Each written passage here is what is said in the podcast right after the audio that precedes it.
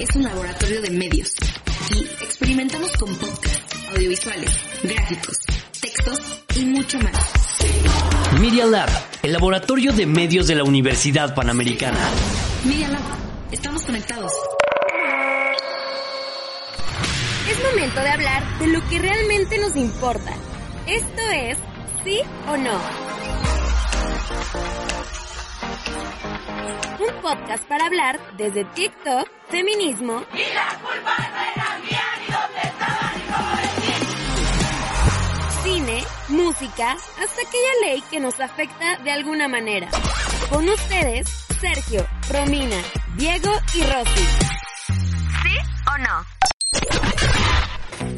¿Cómo están, podcast escuchas? Esperamos que hayan disfrutado muchísimo su Semana Santa. Por aquí ya estamos de regreso con el noveno episodio y con otro tema de manual para el adulto chiquito, porque pues estamos chiquitos, pero al parecer ya somos adultos. Yo estoy chiquitito. Y pues estamos muy seguros que este episodio les va a ayudar muchísimo. ¿Sí o no, Sergio? Cuéntales de nuestro tema de esta semana. Híjole, me encantó eso del manual para el adulto chiquito. Y es que claro, vamos a dar un salto grande de que venimos de hablar de cine y ahora vamos a hablar de trabajo y emprendimiento joven porque la neta es algo que nos preocupa mucho a nosotros y este podcast es para eso, para hablar lo que nos preocupa, lo que debemos saber los jóvenes. ¿Sí o no, Rosy? Así es, chicos, lo importante es siempre sentirse grandes en el corazón. Pero bueno, como siempre no puede faltar nuestra sección de cine que incluso vamos a hablar de temas cruciales para nosotros que también queremos empezar a buscar empleo porque la otra pista de esta semana dice qué sentirían si al graduarse ya tuvieran un empleo pero así bien establecido. Obvio es un sueño para todos, pero bueno, esa es la pista también. ¿Tú qué me dices esta semana, Sergio? Con un sueldo de 50 mil pesos, como dice Samuel García, ¿no? Ni más ni menos, ¿no, Diego? De 100 mil mejor, ¿no? Ya, para no estar preocupados. Bueno, sí. A ver, Diego. No, pero pues mi amigo Samuel García nunca se equivoca y tú, tú lo sabes, Sergio. Me decía, si quieres que te pague la semana, te tienes que ir conmigo al golf el sábado y terminando los 18 hoyos te pago la semana. Pero pues esta semana como siempre tenemos la selección musical que va de la mano con el tema, ¿que no? Y pues esta semana, valga la redundancia, vamos a escuchar una canción que a todos les gusta. Yo no he conocido a nadie que no le guste, es un clásico de 1981, se llama Working for the Weekend de la banda canadiense Loverboy.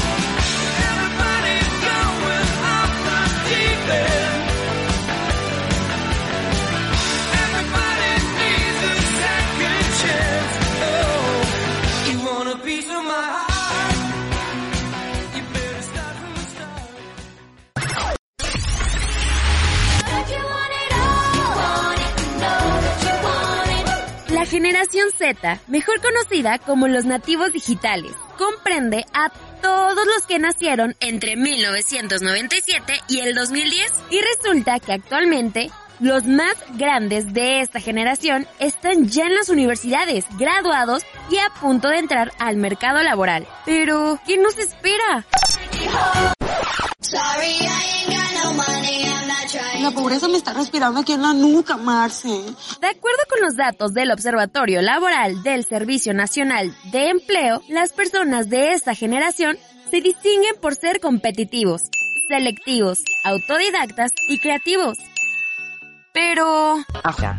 Híjole, Rick, se nos atravesó una pandemia. Ay, no. Según la economista Jessica Roldán, directora de análisis de Finamex, Casa de Bolsa, México cerró el 2020 con una caída del 9%, la peor en al menos 100 años. Estos son tiempos de locos, de locos. Sí.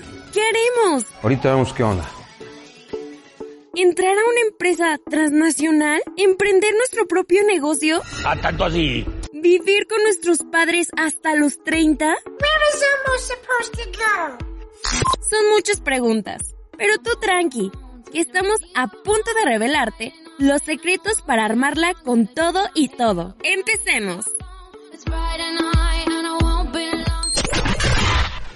Nos da mucho gusto empezar las entrevistas de este episodio con Caro Dorantes, cofundadora y directora comercial de Food Lab, creadora de los famosos Yumi Shots. Seguro la conocen por esto, además de por salir en Shark Tank México. ¿Sí o no, Romy? Así es, seguramente ya conocen estos Yumi Shots que creo que ya los venden en muchas partes de México. Y pues sí, no solo eso, ella es licenciada en Ciencias de la Comunicación con maestría en Administración de Empresas además de ser coach de vida y especialista en emprendimiento. ¿Cómo estás, Carol?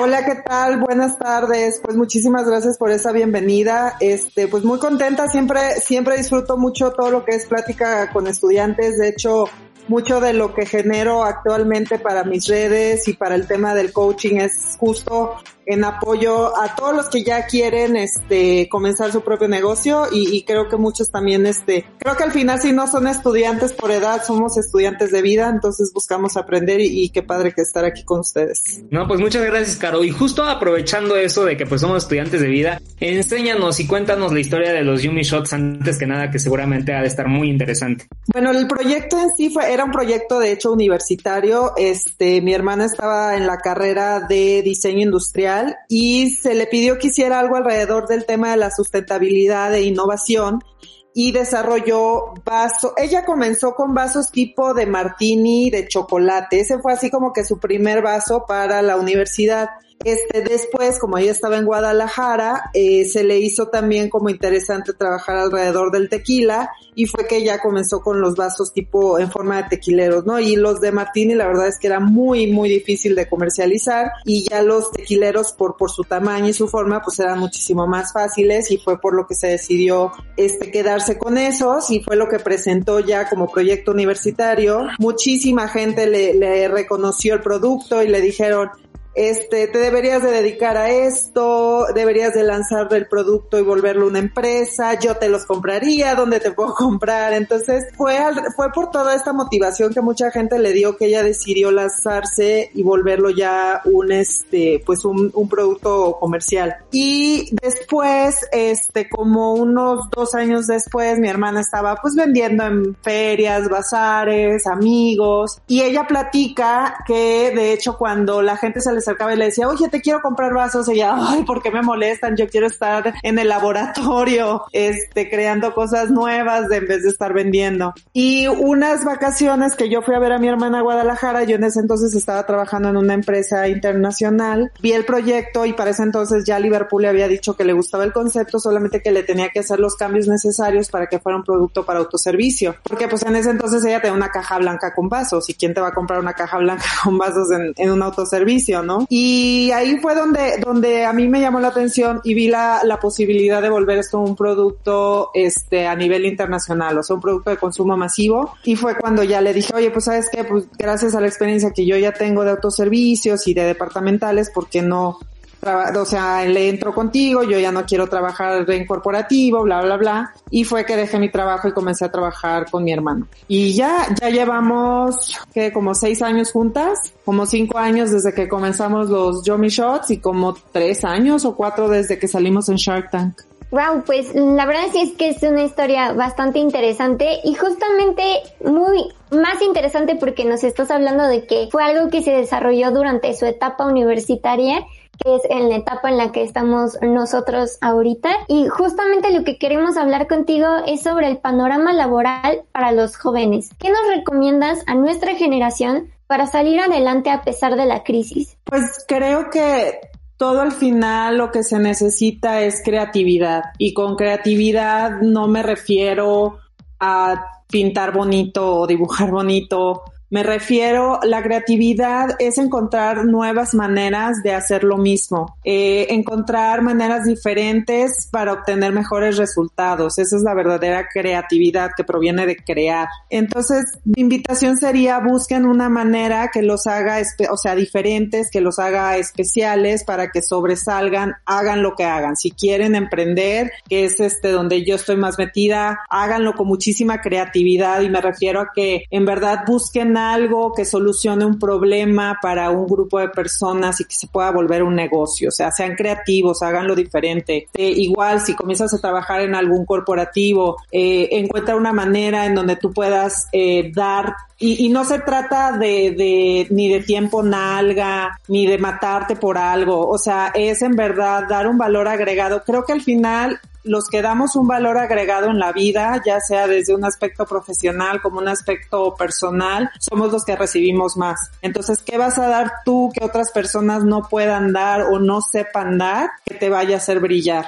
Claro, y todo eso es un proceso, ¿no, Caro? No, no va a salir de la noche a la mañana. ¿O tú qué dirías? Mira, no me gusta como, no soy mucho ni de dar recomendaciones, ni de, ni de decir las cosas van a salir así o van a salir así, porque mientras mi experiencia fue una, a lo mejor el día de mañana, no sé, Sergio, tú sacas algo y conoces a la persona indicada que te dice, yo te voy a comprar mil millones porque mi empresa lo necesita y, y te, o sea, y te das te vuelves millonario de un día al otro. Pero también puede pasar como a la mayor, y la verdad sí, es la mayoría este, pues que le tenemos que chambear y que le, o sea, que le vamos a chambear y que le chambeamos todos los días y que nos levantamos y con la pasión de, y aún con todos los negativos que nos llegamos a enfrentar, este, vamos a, o sea, trabajamos para que las cosas salgan. Te digo, no me gusta decir, es que va a ser de cierta manera porque siento que les estoy cerrando las posibilidades a las personas este, yo lo que sí les puedo decir es que pase lo que pase, si ustedes se sienten 100% seguros de la idea que tengan, todos los días asegúrense que den un paso. Todos los días asegúrense que estén creando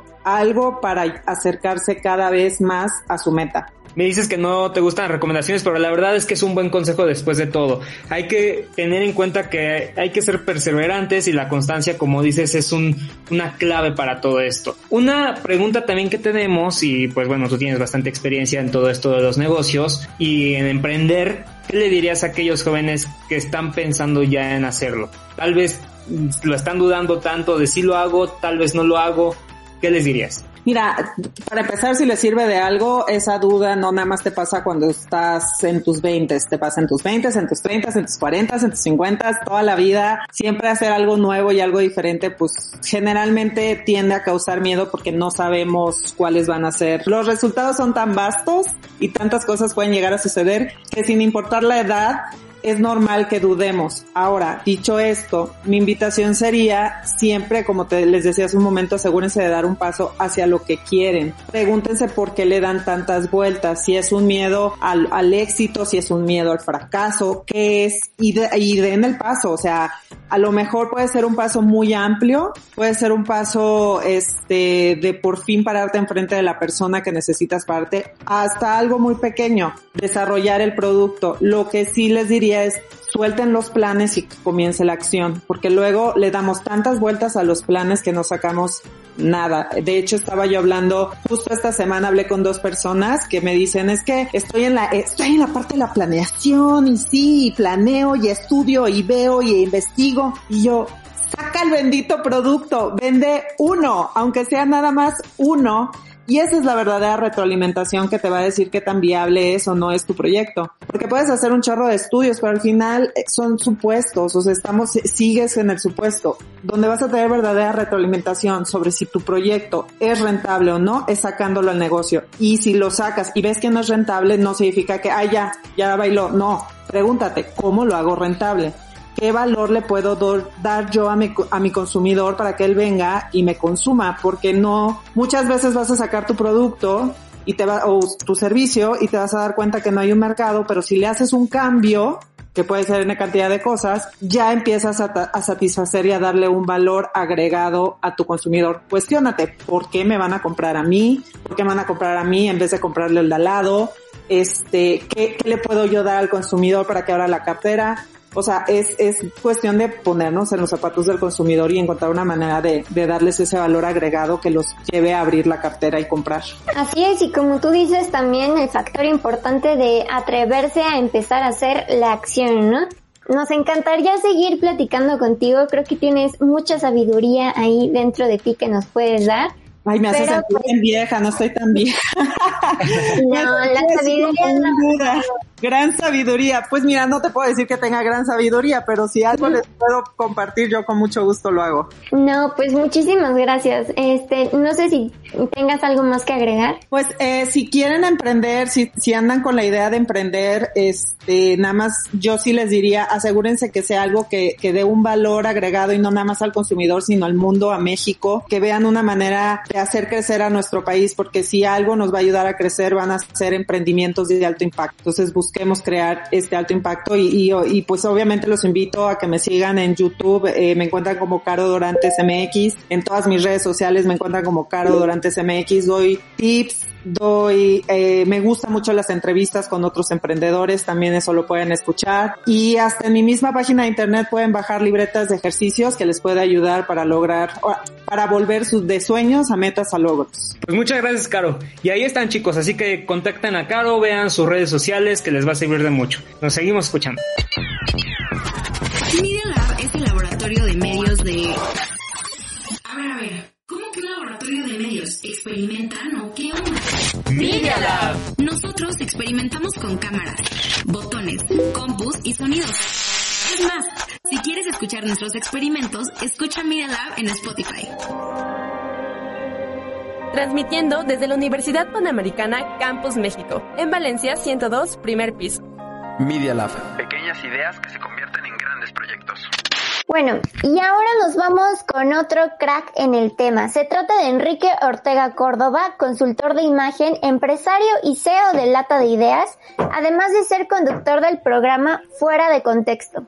Así es, ¿cómo estás Enrique? Gracias por aceptar la invitación ante todo. Muchas gracias, muchas gracias, este chicos, este un honor, un gusto estar aquí con ustedes y sobre todo pues platicar de un tema tan tan complejo para muchas personas como es aventurarse a esta idea de, de emprender, ¿no? De, de, no tener, digamos, la tranquilidad y la seguridad de una quincena cada, cada este periodo, sino pues este tú apoquinar de tu dinero y, y pues en algunas ocasiones sí, salir perdiendo y ni modo. Así es parte del emprendimiento. Entonces a sus órdenes chicos, muchas gracias por la invitación. No, muchas gracias a ti y bueno, ya para calentar motores y empezar con el tema, oye, sálvanos de nuestra ignorancia, guíanos. Ya sabemos que pues estamos en una crisis económica, en que los tiempos pues son de vacas flacas y que es difícil conseguir trabajo.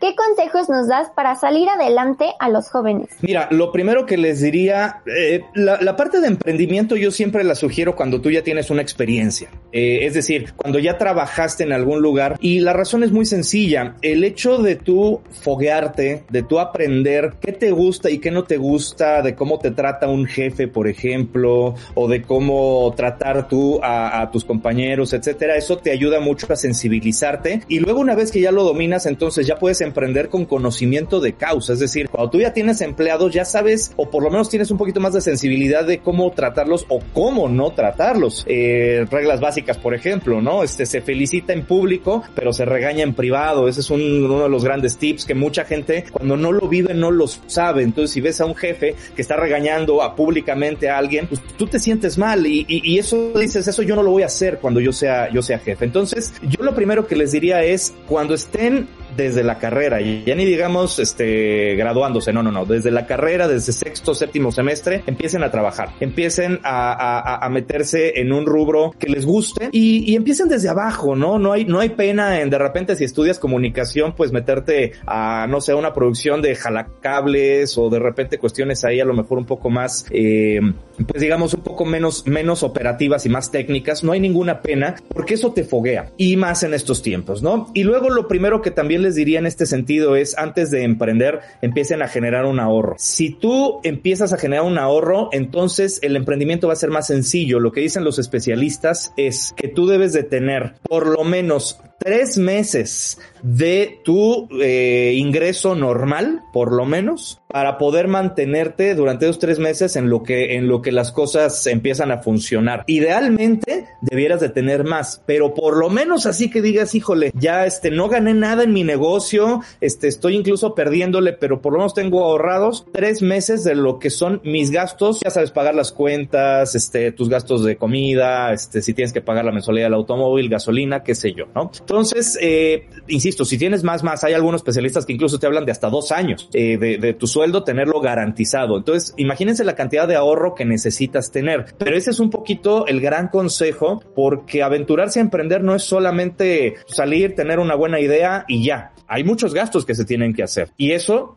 muy poca gente te lo dice hasta que lo vives aguamazos. En efecto, sí que complejo esto de entrar a la vida laboral porque pues es justo en la universidad preparatoria tal vez es como la transición para nosotros los jóvenes de ser un joven y empezar a ser adulto. Entonces ya estás en la universidad y empiezas a ver todos estos gastos el empezar a trabajar y todo eso pues es muy complejo. Y tú nos recomiendas el foguearnos. Y justo en esta parte es también entra la parte de la imagen. Cómo nos podemos vender a las empresas mira el tema de la imagen eh Falsamente se cree que la imagen pública única y exclusivamente es cómo te vistes. Eh, se piensa que el consultor de imagen es o un sastre, o un maquillista, o un estilista. Y no, en realidad el concepto de imagen, eh, de imagen pública como tal, nos habla de eh, estrategias de comunicación. Entonces, lo primero que yo les diría es, vean ¿Cuáles son eh, los, los giros en los que cada uno de ustedes, de los que nos están escuchando, se van a dedicar? Pensemos, por ejemplo, en un diseñador gráfico. ¿no? Un diseñador gráfico, un creativo, una persona que se dedica a temas eh, justamente de, de publicidad, este, cosas creativas, pues es difícil encontrar que se vista de traje y corbata. Y es más, casi les diría que una persona de ese rubro, si se viste de traje y corbata, no genera el mensaje que tiene que generar. Eh, obviamente, insisto, hay excepciones, ¿no? Pero eh, el problema aquí es que el creativo se tiene que ver creativo, es decir, qué tanta locura, qué tanta diferencia podrás hacer con mi marca, con mi servicio, etcétera. Entonces es un poco lo mismo que les diría a, a todos los que nos están escuchando. Piensen en qué sector se están metiendo y sobre eso empiecen a construir los estímulos, tanto sí de su imagen física como emprendedores o empresarios, tanto de su negocio, les podría decir que incluso hoy con el home office, hasta, hasta el cómo está decorada su casa, la parte de atrás, si tienen un cuadro, si tienen el color de una pared, este, todas esas cosas, por supuesto que van a impactar en los ojos de sus posibles clientes. Trata bien a las personas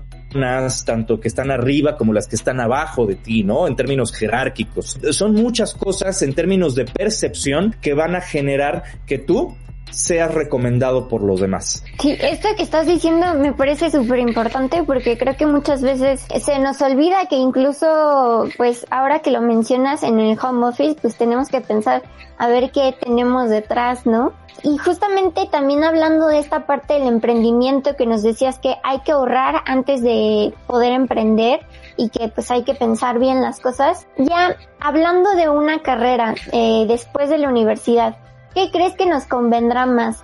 ¿Volvernos fieles a una empresa o emprender nuestros propios proyectos? Que es algo que también se está hablando mucho ahorita.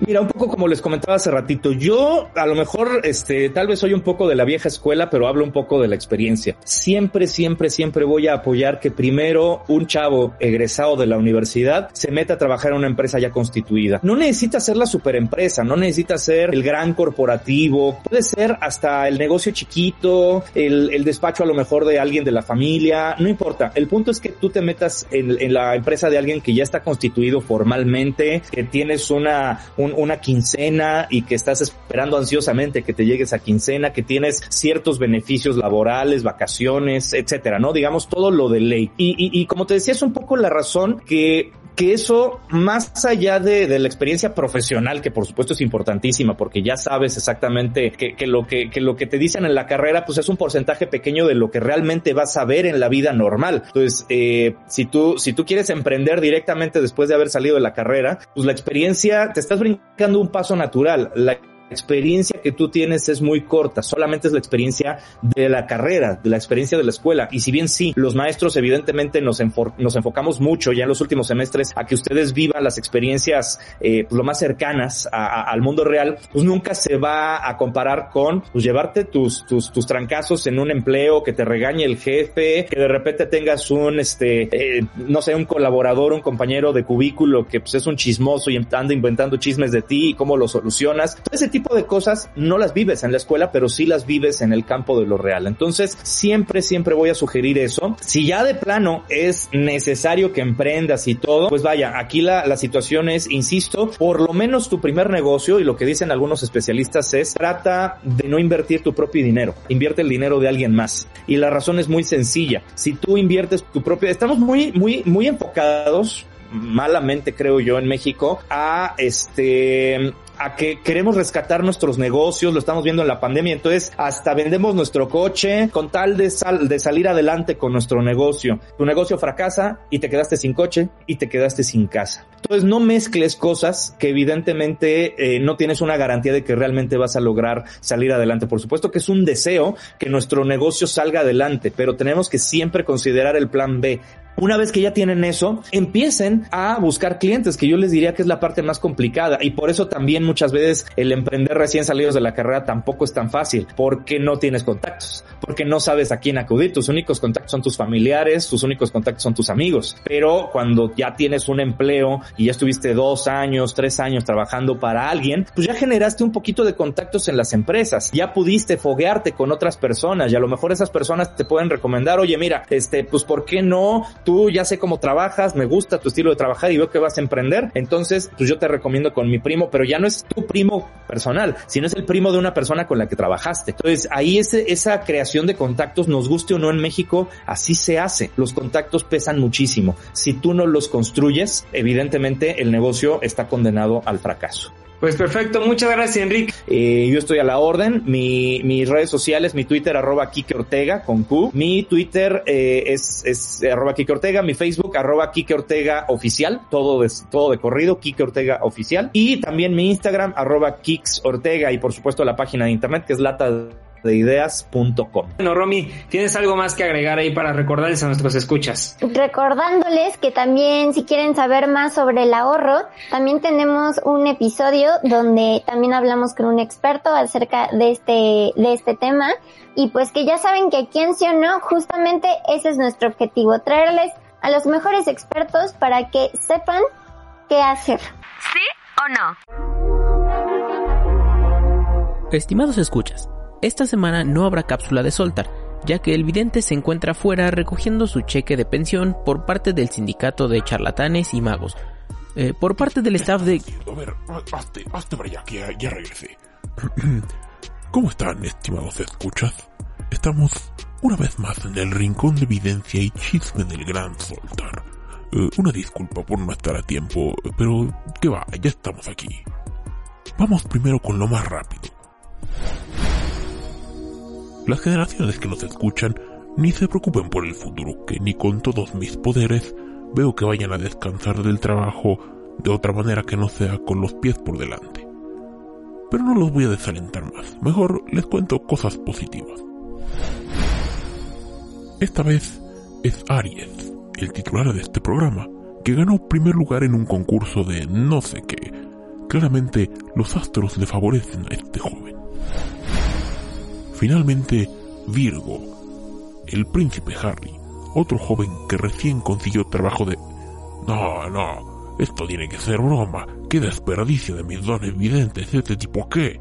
Ya está, con esto se acaba la sección de cosas random del Gran Soltar. Esperemos que la siguiente semana los astros nos cuenten algo más interesante.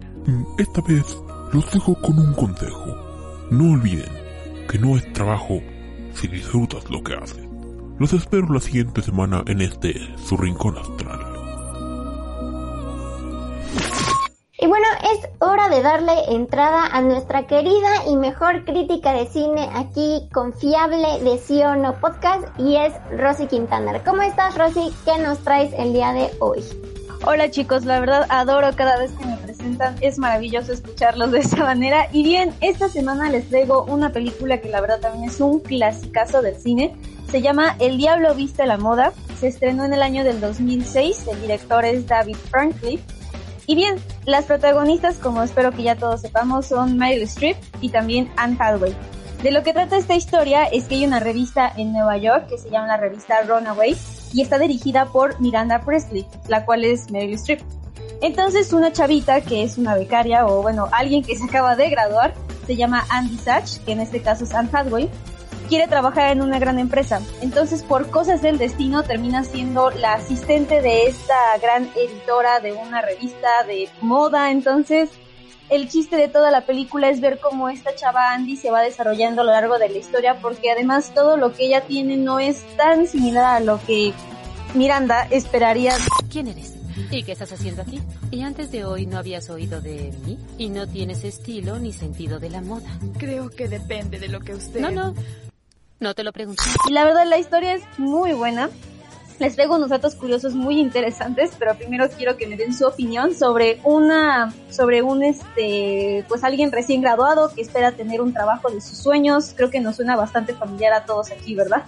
Pues la verdad es que sí estaría muy padre, pero yo no quiero de jefa a Miranda Priestley.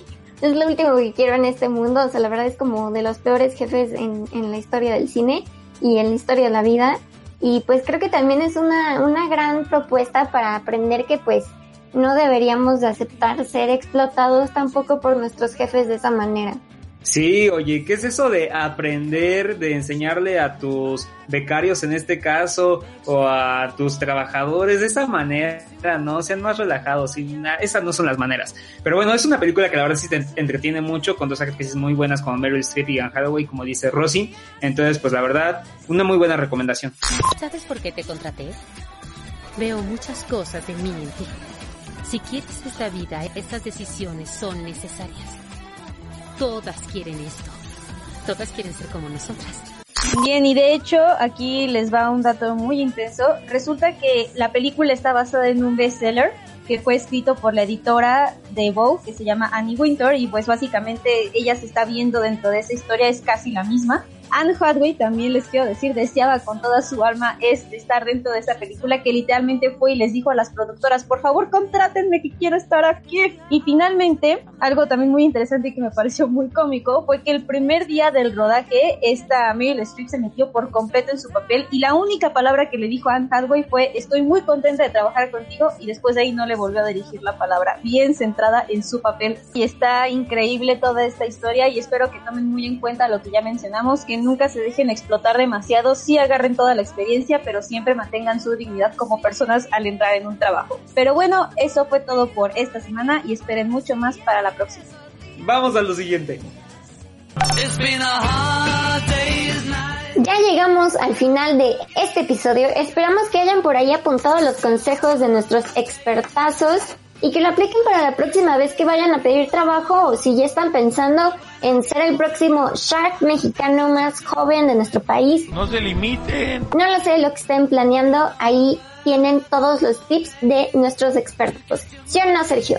Exacto. Y si pues ahí van a decidir emprender una vez, está perfecto. Si van a decidir esperarse, pues también. Si van a buscar trabajo, también. Así que ustedes sigan sus sueños. ¿Qué dicen? ¿Qué va a ser mejor? ¿Emprender como dice esta Caro o buscar trabajo y emprender después como dice Enrique? Bueno, lo vamos a este, ver en las redes sociales. Escríbanos. ¿Qué dicen? ¿Sí o no? ¿Sí o no, Rosy? Arriba la esperanza, abuelita, dirían unos por ahí. Arriba la esperanza, abuelita. Y no nos queda de otra más que trabajar arduamente, perdón, y esperar para algún día poder conseguir un empleo. En fin, chicos, les traigo la pista de la siguiente semana y espero que estén súper preparados para bailar y cantar junto con la historia. No sé si ya sospechen de qué trate o no, pero bueno, ¿sí o no, Diego? Sí, justo estaba yo pensando, tanto trabajo, tanto esfuerzo, mejor les voy a recomendar algo que no cuesta tanto trabajo ni esfuerzo. Ya saben, recomiéndenos con sus amigos si les gustó, si no con sus enemigos y vayan a las redes sociales, Twitter e Instagram, arroba sí o no podcast y arroba Media Lab UP, ya saben, guiones bajos en lugar de espacios, que eso no les cuesta nada de trabajo, ¿no? Entonces, para subir el rating. Ahí está, nos escuchamos el siguiente episodio.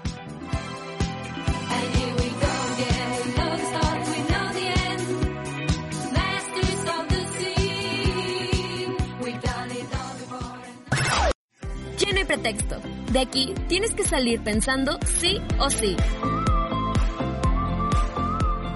Donde puedes elegir el tema. ¿Qué opinas? ¿Va o no va? ¿Sí o no? Nos escuchamos la otra semana. ¿Sí o no?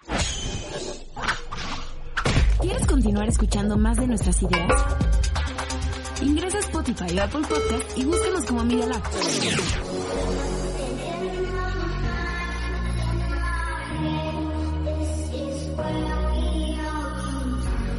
El laboratorio de medios de la Universidad Panamericana. Escuchas Media Lab, experimentando sensaciones auditivas.